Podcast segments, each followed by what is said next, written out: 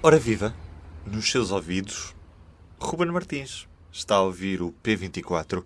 Mas se estivesse no Campo Grande, em Lisboa, ou em Santa Cruz do Bispo, no Conselho de Matosinhos, provavelmente não iria conseguir ouvir o seu podcast até ao fim sem ter de interromper o episódio. Ou melhor, sem ser interrompido.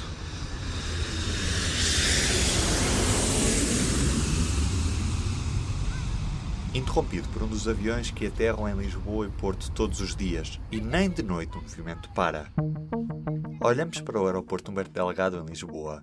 Na teoria e por lei, entre as 11 horas da noite e as 7 horas da manhã, não deviam existir mais de 26 movimentos diários entre aterragens e descolagens, no máximo semanal de 91 movimentos noturnos. Mas se consultarmos o site da ANA, Aeroportos de Portugal, é possível ver que, na última noite de sexta para sábado, estavam previstas 22 chegadas para esse período e 18 partidas.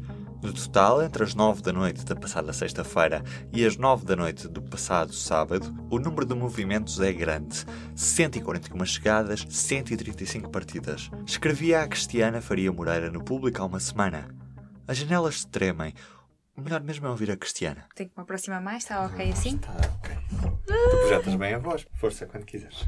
As janelas tremem. Os vidros duplos não são suficientes para conter o barulho dos aviões que passam a cada 3, 4 minutos, muitas vezes a uma altura baixa. O intenso tráfego aéreo de e para o aeroporto Humberto Delgado, a poluição e o ruído que causam, têm motivado queixas que chegam de toda a cidade. O que se teme agora é que, com a expansão prevista para a Portela, esses problemas se venham a intensificar.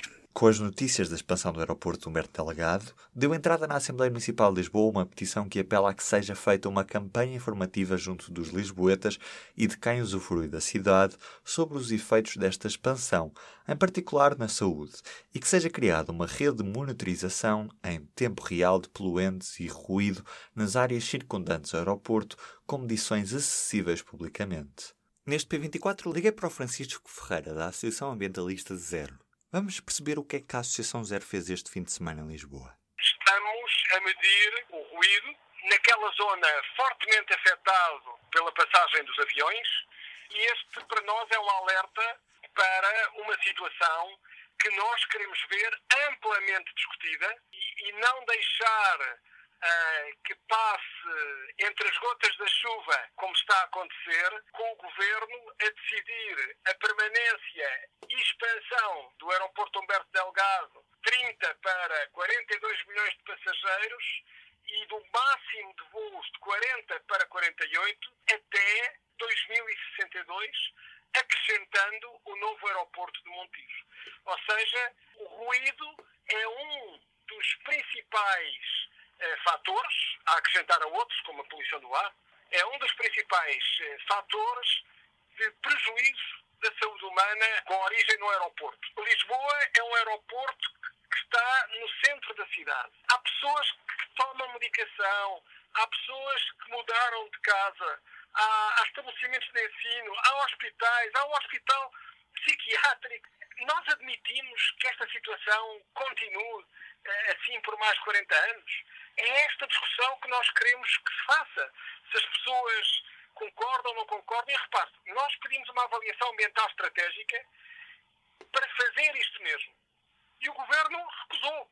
A Agência Portuguesa do Ambiente, que é quem devia zelar pelo ambiente e pela saúde das pessoas, uh, pura e simplesmente tem recusado, até em tribunal agora, fazer uma avaliação estratégica que permita esta discussão. Quais é que são os riscos desta expansão e da continuidade do aeroporto na Portela para a população? Temos riscos substanciais.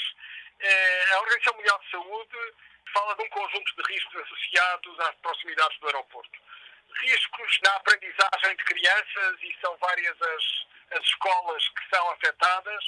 Riscos que podem levar à mortalidade porque o incómodo, o stress, depois a hipertensão, a diabetes, problemas cardiovasculares, no limite da mortalidade, há todo aqui um ciclo que está perfeitamente e cientificamente demonstrado, associado à perturbação do sono, eh, mesmo que as pessoas se habituem, isso é muito importante, é que há quem diga, ah, eu já me habituei.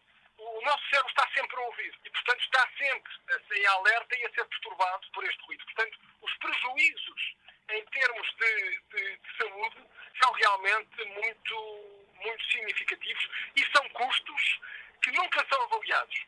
Eu, eu, eu avalio a, as supostas vantagens de um turismo de massas, mas nunca avalio o, os riscos da, dos prejuízos para a saúde de uma infraestrutura desta, desta natureza.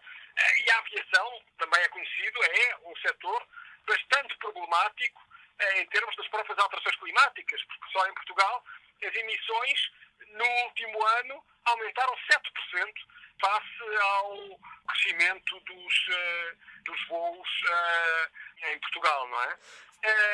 Portanto, os riscos são esses do, do ponto de vista da, da saúde no que respeita ao ruído e à sua perturbação, também em relação à poluição do ar, várias emissões significativas que têm lugar, e depois, obviamente, o, uma própria discussão sobre o ordenamento do território, ou seja, até que ponto é que um aeroporto continuar numa, numa cidade que se quer com qualidade de vida consegue ser mantido na zona em que está. Qual é que é a solução que a ZER defende? É um aeroporto em Alcochete? É um aeroporto noutra localização? Não temos solução. Queremos que seja feita precisamente uma avaliação ambiental estratégica e que as pessoas estejam suficientemente envolvidas nesta discussão para depois tomar a decisão.